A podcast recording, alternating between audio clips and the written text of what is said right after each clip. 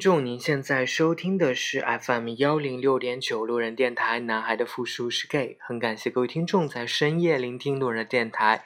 如果你喜欢路人电台，请把它推荐给你的好基友们。如果你想跟路人有进一步的互动，可以关注路人的微信公众号。那联系方式呢，都在节目简介当中。路人期待与你们的相遇。那今天这期节目呢，路人依旧请到了麋鹿来跟路人一起合录这期节目。Hello，麋鹿。Hello，大家好。Hello，路人。Hello，各位听众，我是麋鹿。今天呢，路人要跟麋鹿来聊一种神奇的生物。那这种生物呢，它就是 比 BF 对你更好的一个生物，就是直男。就是因为在事先就是在录节目之前呢，我就有问过，就是麋鹿说，那个你有没有这样的直男朋友？他告诉我说他没有。所以你身边是没有直男吗？我还挺少有直男跟我玩的很好的呀，我也不知道为什么。所以，那你你就是你从高中到大学都是跟谁在玩呢？我高中的最好的朋友是是一个妹子啊，然后大学最好的朋友也是小基友啊。哦，所以到现在身边玩的比较精的都是基友啊，或者妹子。哎，那你会有就是喜，就是当然不是说，嗯，怎么说，就是喜欢或者暗恋直男的这种，就是这种经历吗？你也没有？有哎，有哎。对呀。初中的时候有。所以就是，那你没有跟他就是主动的、刻意的去接近他，就是想要跟他更亲近一点。有啊，跟他跟他玩的蛮好的，但是没有到那种比对 F 他比 BF 对我还好的那种程度，就只是哎打个招呼，然后啊这样。嗯，那。你就是，假如说他做了一个什么举动，你内心会窃喜吗？比如说他某一天给你就是怎么说，他给你买请请请你的客，给你买了一个零食，或者是啊，就是说，哎，比如说我们今天一起放学吧，就是这样的举动，你自己的内心会会有激动吗？会啊，当然会有啊。但是之前。之前对那个直男都只是，呃，蛮远的地方看着他，然后后来还是认识了，所以有一次还跟他一块出去逛街，就觉得啊，好开心啊。嗯，对，就是，啊，因为其实怎么说呢，就是我身边的人呢，就是包括我自己。都有这样的一种经历，就是可能我们从高中或者从初中开始，就会对有某一个男生就会有这种倾慕之情，不然我们也不会发现。我觉得他们算是在我们人生当中的一个启蒙，就是让我们知道，就是说，哦，原来我喜欢的是男生。对，就是可能会有那么一个人的出现，所以这个这个人呢，他可能是一个直男。对，然后呢，嗯，就是我觉得大部分的人应该情况都跟我比较像，因为我就是对我暗我暗恋那个直男呢，暗恋了七年，就是从高中开始吧，应该是从高中，然后初中开始，初中到高中，然后在大学两年，总共有七年的时间，对，就一直喜欢这个男生，那其实。就会有一种感觉，就是，啊，当这个男生所做的一举一动，其实我都是很关注的。有一些时候呢，就是这个男生他可能会去做出一些奇怪的一些，就是 过于，就是让我们理解起来过于亲密的一些举动，会让我就是，就怎么说呢？作为 gay，其实你看到一个会有一点。小鹿乱撞的那种，对对对对对，是吧？对，然后 我刚刚不是发你了那个图片吗？你看到了吧？我给你发的那个截图，看到了，对，就是可以给大家讲一下是什么事情呢？就是我前不久回了一趟成都，然后呢，这个男生刚好他也就是我暗恋七年的这个男生，也刚好在成都，是他是工作嘛，他就在成都一直工作。嗯然后呢，就我我本来就想着说，因为回去就大家一起约个饭，出来见个面，聊聊天，然后聊一下最近的这种工作状况啊什么的，生活状况都可以。然后我就约他，约了以后呢，他就说今天晚上没有空，他要哦要忙一个其他的事情，要加班。我说好。然后后面他就是聊着聊着，他就跟我说，他说他准备回新疆了，他准备回新疆去面试，要换工作。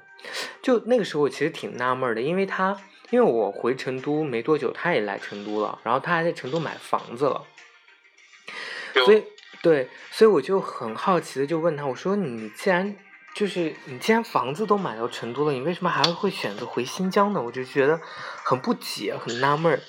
然后，嗯然后他就回了我那一句话，他说：“主要你不在成都，我在成都也没有意义呀。”然后就哎呦，整个就你知道，就是全程那个黑人脸，懵逼了，就是 对，就是如果换做以前，换做几年前，就是我还可能还在大学的时候，如果他说这句话，我肯定自己真的是小鹿乱撞的要死要死的，就完全可能都就会想说，哎，难道他真的已经被我掰弯了？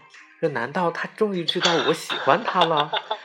对，就是我会有这样的内心的，你知道，内心的这种内心的戏戏码。但是现在完全就不会了，因为其实我主要是已经对他没有感觉了。他现在突然说出这种话，让我觉得好奇怪呀、就我觉得，嗯就我觉得，身为同性恋，活在这个异性恋占大部分的世界里，有时候真的挺麻烦的，因为我们是很平凡的一个人呐、就是我们需要有感情，却又不能够很不能够跟直男去动情。就尽管可能每一个同志都知道不能对直男去动心，可是当你的这个情感到了以后，又没有办法去控制得了。就如果真的是换做我以前的话，我真的，哇靠，我简直是乐到疯了！我跟你说，嗯，乐是乐啦，但是但是他是真心这么说的吗？不 啊，没有没有打击你的意思哦。是，所以就是我就觉得，所以其实我现在就是现在再去看到他说这句话，我就会觉得很奇怪，懂吗？就是就是出于什么样的一个场合，就是你居然说出这样的话，就是 就就是因为在跟你聊天嘛，而且也是这么多年的朋友，所以所以我觉得会顺手这么发一句，也有也是有可能。不过真的也有可能他是很很注重这个友情，然后他也觉得在成都，嗯，因为有你在，有这么一个朋友在，所以才开心一点吧。然后你又不在了，但实际情况，我告诉你啊，就是 我在成都的时候，我在成都工作的那一年，我基本上我只跟他见过两面，我们没有太多的互动，没有太多的交流，我们不聊微信，我们也没有就是，其实我们俩住的很近，他就是住在我隔壁，而且他上班的地方就在我的小区旁边，就非常非常的近。但是我因为对他真的也已经没有感觉了，所以就就就也不会去主动联系他，然后也不会去想着就是有事儿没事的去聊一下他，所以所以他说出这种话，真是让我真的好奇怪呀、对我，我只是觉得我有种感觉，就是说，就直男这种生物，就有一些直男的生物真的是很奇怪的，他总是会把这种哥们儿义气，去以一种他认为很好的方式，或者他认为很亲密的这种方式去表达出来。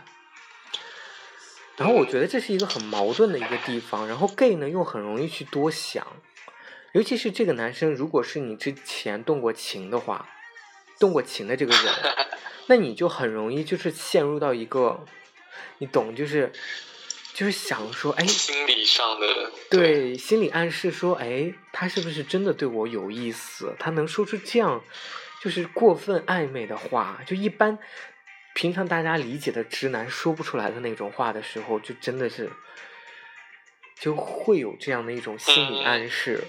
嗯那你和他的聊天还有下文吗？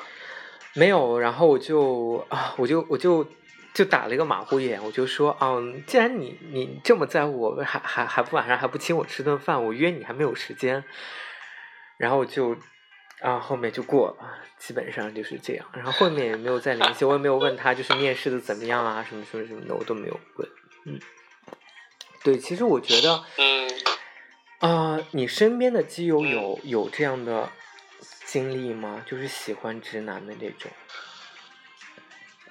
应该都有过吧，那你会多多少少都会有吧。当他们跟你说这样的故事的时候，你会怎么去劝他们？我觉得不要对直男动心思，除非这个直男真的弯了。我觉得，我觉得，因为我嗯，你说，你说，你先说。因为我觉得直男，哎，怎么说呢？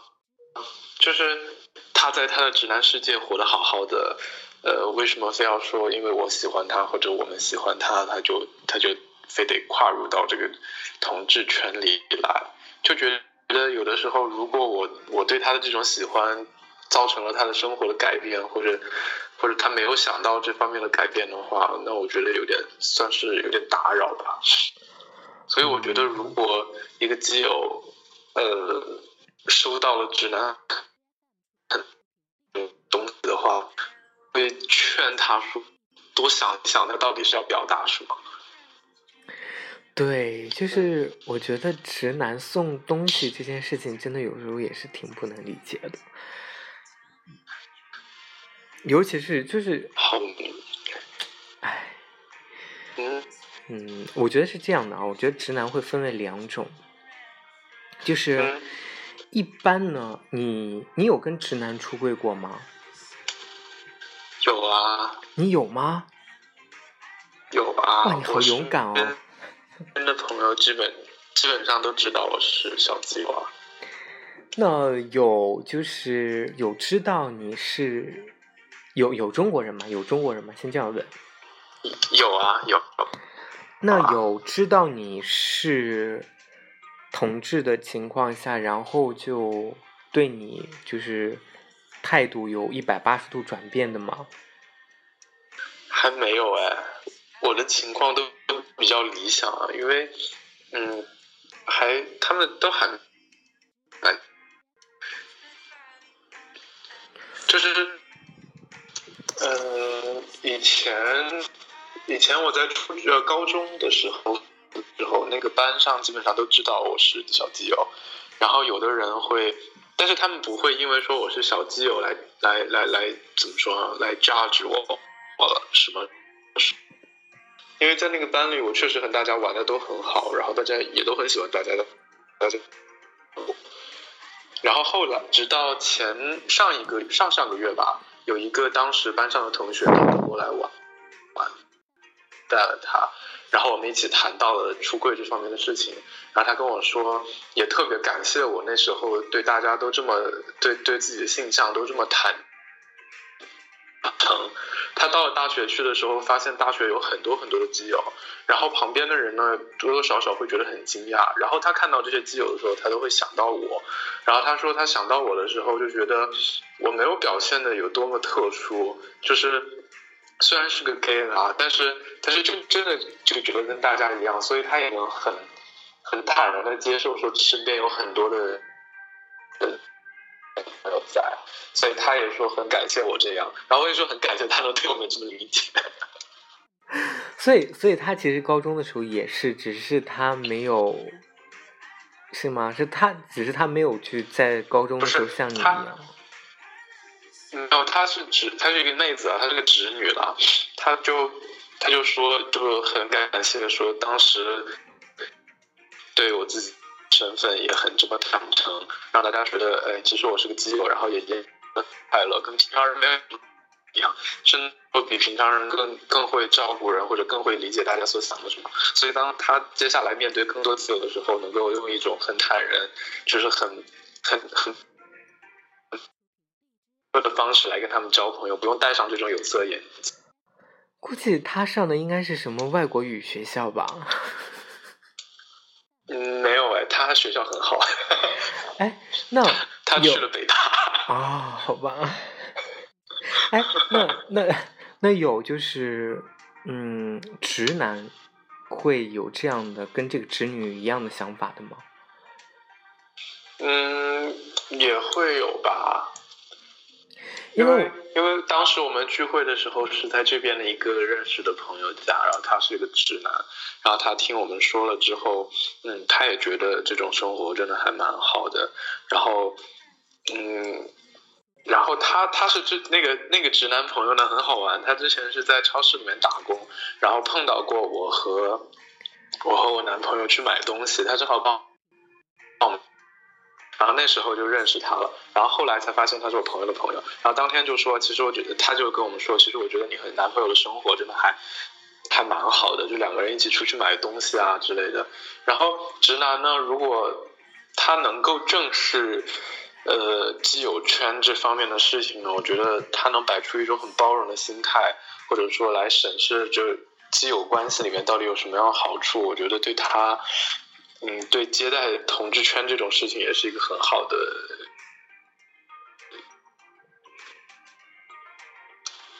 嗯，其实我不知道你对于直男的理解是什么样的。我觉得，我觉得直男很容易就走比较极端化，就是当你可以去跟直男就是出柜的时候。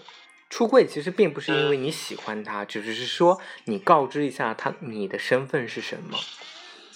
假如说这个朋友是你很好的一个朋友，是一个很好的直男朋友，当你告知你的身份给他的时候，直男会有两个比较极端的反应。第一个极端的反应呢，就是也不算极极端的吧，就是说他能够理解，就是我们还是朋友，没有关系，就是不会妨碍到我们正常的友谊。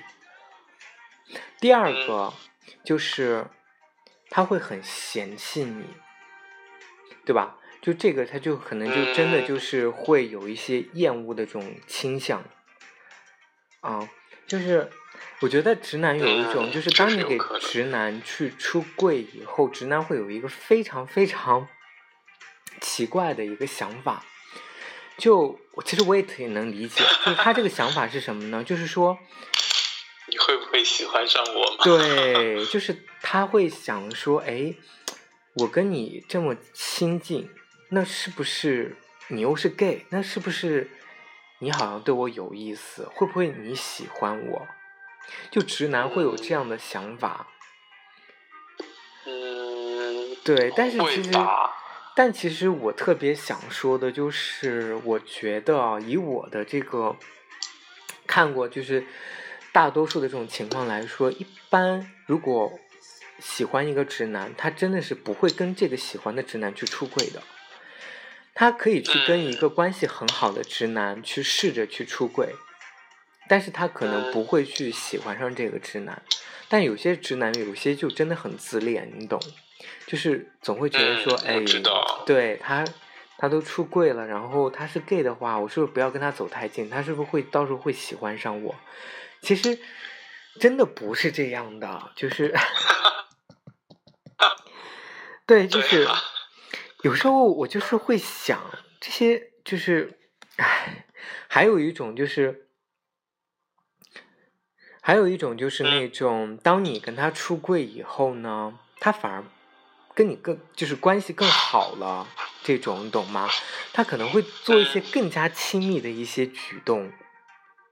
就是，而且他明明对对对对，而且他明明知道你是 gay，所以有时候我就会想，这些直男是不是真的不太明白同性恋的含义是什么？就虽然我们不至于说看到同性就喜欢，但是优质的同性对我们还是有吸引力的。他们没有 下限的这种暧昧，就是不要命的这种诱惑，难道真的没有想过，身为同志的我们有可能会心动吗？就，嗯，我说一个特别，嗯，特别那个什么的，就是我有一个朋友，他就给我讲他的一个一个直男朋友，就他跟他那个直男朋友呢，就是他那个直男朋友有觉得他的身份不对，但是他没有承认，但他的这个直男朋友呢，就是用一种跟其他他对其他直男朋友的这种方式不一样的方式对待我这个朋友，就比如说，这个直男会去约约她，会去买衣服买裤子，然后呢，在买衣服买裤子的这个就是买买的这个过程当中呢，他会去征求这个男生的意见，就是征求我这个朋友的意见，说，哎，我这样好不好看？你觉得哪一件适合我？我觉得这个是对于正常的直男，两个直男去逛街应该是不会去发生的事情。然后，嗯，这个直男呢，他就是这个直男真的很直男，就他会去做一些非常非常直男的运动，比如说打篮球、打游戏，然后游泳、健身。然后呢，他就时不时的会给这个我的这个朋友呢去发一些他在健身的。或者打篮球的一些照片，有些的还是就真的是上上身没有穿衣服的这种。嗯，对，所以就是这样的举动。还有就是，比如说，哎，经常会一起约着我这个朋友去吃饭。也不说，哎，哪有我如果觉得有一家新开的店或者比较好吃的店，我带你去。然后，比如说我这个朋友要去哪哪，哎，你要去那个哪，是不是？我刚好哎，我送你好吧，或者我去接你，怎么怎么样？就是。而且这个男生，这个直男朋友哦，他有女朋友，他有女朋友，所以就是通过我这样的描述，你如果你是这个当事人，你会怎么想？就是如果你是我朋友的话，首先我会想，这个男生是不是狮子座啊？为什么狮子座需要需要需要这么多人的肯定和爱慕？发发自己健身照片给给对方？然后呢？如果我的呃，以我个人来说的话，我是很喜欢这样子直男玩的，因为一方面他在调戏我，另外一方面我也在调戏他。就 然后一块上街的事情，我觉得这是个很好的现象啊，因为小基友的品味都比直男好。对，所以这样能不能说明，其实这个男生他是大概已经猜到我朋友这个身份了？嗯，应该可以啊，或者说真的，呃，真的把他当成一个很好的朋友，但是但是不会啦，我觉得他应该是应该是知道他这个小基友的身份吧，然后一直在试探，然后想要鼓励他说出来。对，其实也可能就是因为我朋友就是那天 就跟我说嘛，他说有一次跟那个朋友吃饭。然后呢，那个朋友在饭桌上就只有他们两个人呢，因为那个就是他的那个那个直男呢，是也是做 IT 的，然后在一家直播公司，他就给我朋友就饭桌上就说，他说，我觉得我们公司就是文化很多元化，比如说就是我们做运营的这些妹子呀、汉子呀，就很多都是 gay 呀或者是拉拉，嗯。于是我的这个朋友呢，就去问他，就说：“哎，那你对他们有什么看法吗？你？”然后，然后这个直男就说：“哦，没有啊，我觉得能够接受呀，还可以呀。”但是我朋友就没有问呢，就是没有接下来问，就是说啊，如果他跟你做朋友，你会接受吗？他只是说能接受这样的人存在。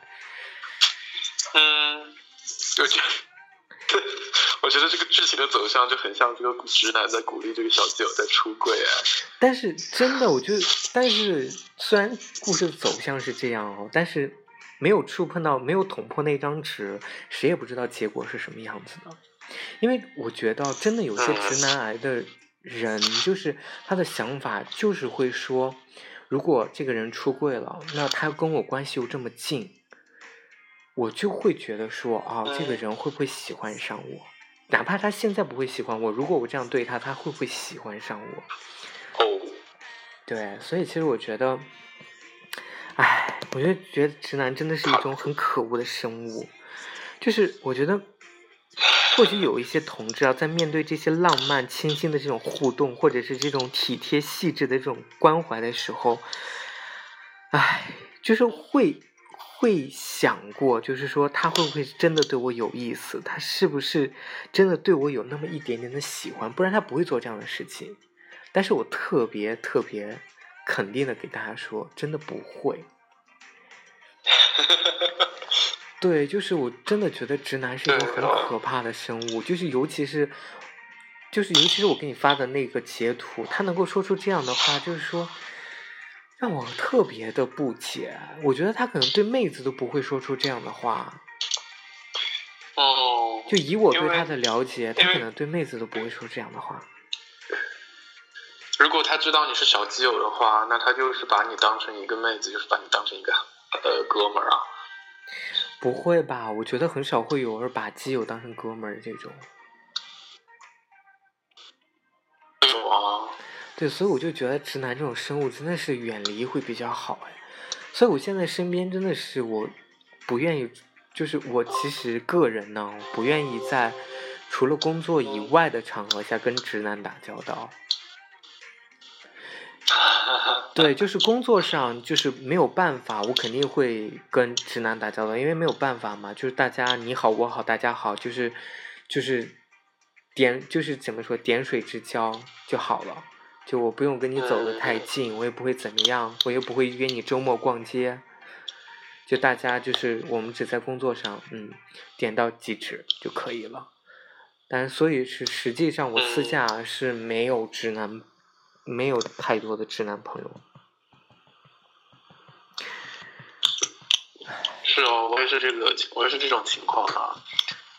但其实身边的直男，嗯，朋友倒是很多，真的好好友不是多，基本上没有，基本上最好的朋友都是基友或者妹子。对，其实，对，就是 gay，基本上我觉得。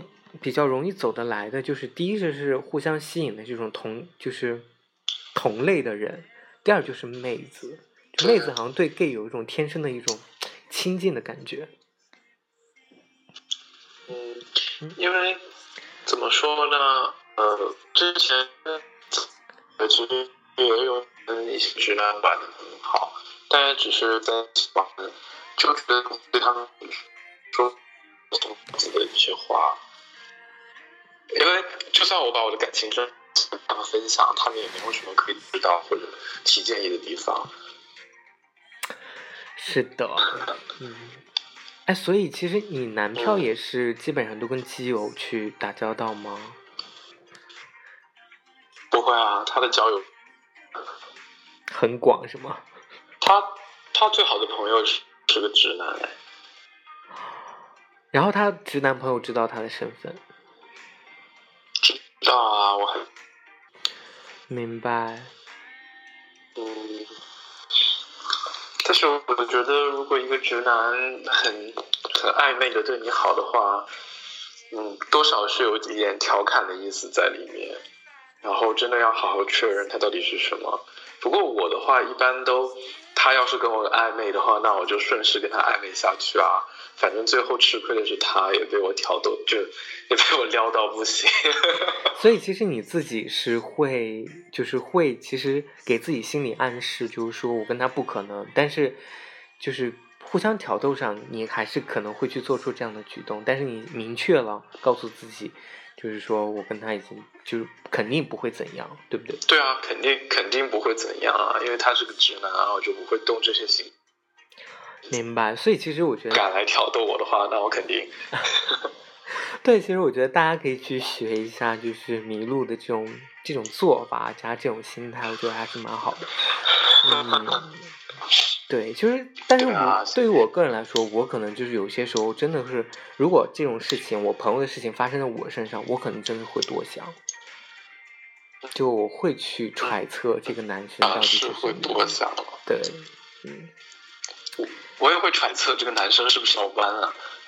就如果那再加上，如果这个男生真的是你喜欢那种类型的，嗯，那就很好。那那我也不会说想把他变成小基友，或者想跟他怎样。那我们就多要有他的照片或者怎么样。他要是有健，他要是有健身的裸照发给我，当然欢迎了。也是哈，也是以后就可以拿这个去威胁他了。对呀，对呀，对。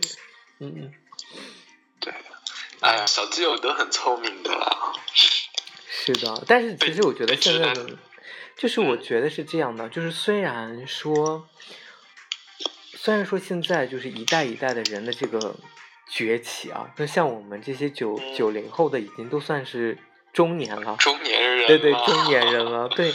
但是其实我特别想说，不管就是可能我们现在九零后或者零零后或者在在下面的一零后，但是其实大家所经历的这种感情的这种阶段，所遇到的人其实都是差不多的。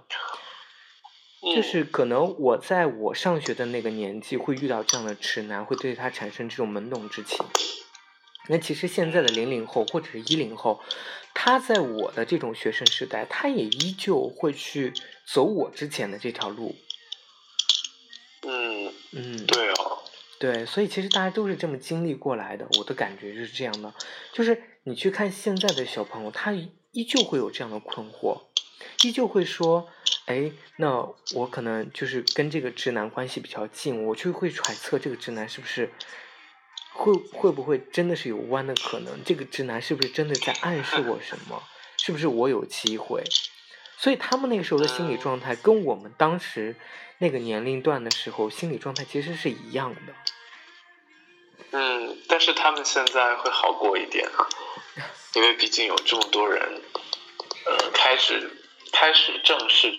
这个问题也把这些话题拿出来聊，然后这也是这也是你路人电台为什么为什么一直经营下去的一个目的吧？啊，就你突然上升到这个高度，让我有点措不及措不及防。呃，升升个升华一下吧。所以 收音机前的小朋友们，如果有这方面的疑惑或者困惑呢，请呃多多联系路人。路人君，然后他会给大家一个呃相应的指导。没有没有，我觉得是这样的，就是我以后要多多邀请麋鹿这个资深的这种情感专家，然后。哎呦。嗯，对啊，就是这个，嗯，怎么说呢？这个情感小助手，然后给大家一一来，就是不要说是分析这种感情问题啦，只是说会把我们遇到的一些经历啊，去跟大家一起分享一下。就是希望大家，当然我们都希望大家能够找到一个心仪的这个同志对象，对吧？就是能够跟自己喜欢的人在一起，当然是最好的。但是大部分的。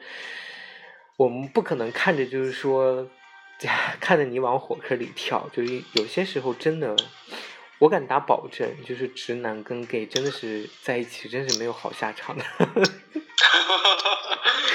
对，真的就是这样，就是。真的真的不会有什么太好的结果，所以大家一定要警醒自己。嗯，我觉得半路出家的直男，就算他半路出家变成变成小基友，他最后还会出家拐回去的。是，然后就有一天他跟你分手的理由是哦，我觉得我可能还是更喜欢女生。我当时如果如果我要听到这样的话，我真的是当场就直接就是呼他巴掌。对呀，对。好了，那就是今天呢，就一起跟麋鹿来聊一聊这个直男的话题，然后希望给大家能够有所帮助，也希望就是，哎，大家能够在怎么说，在这个感情困惑的这种阶段，能够少走一些弯路，嗯，少跟 对，就是跟直男还是保持距离就好，嗯，点到为止。好啦，对，嗯，你还有什么想说的吗？嗯，反正大家也不要灰心啦，然后大家青，大家青春年少，该撩的直，但是真的点到为止就好。是，好了，那这期节目呢就录到这里，再次感谢麋鹿喽。嗯，好，谢谢大家，谢谢路人。嗯，晚安喽，各位听众。嗯，晚安。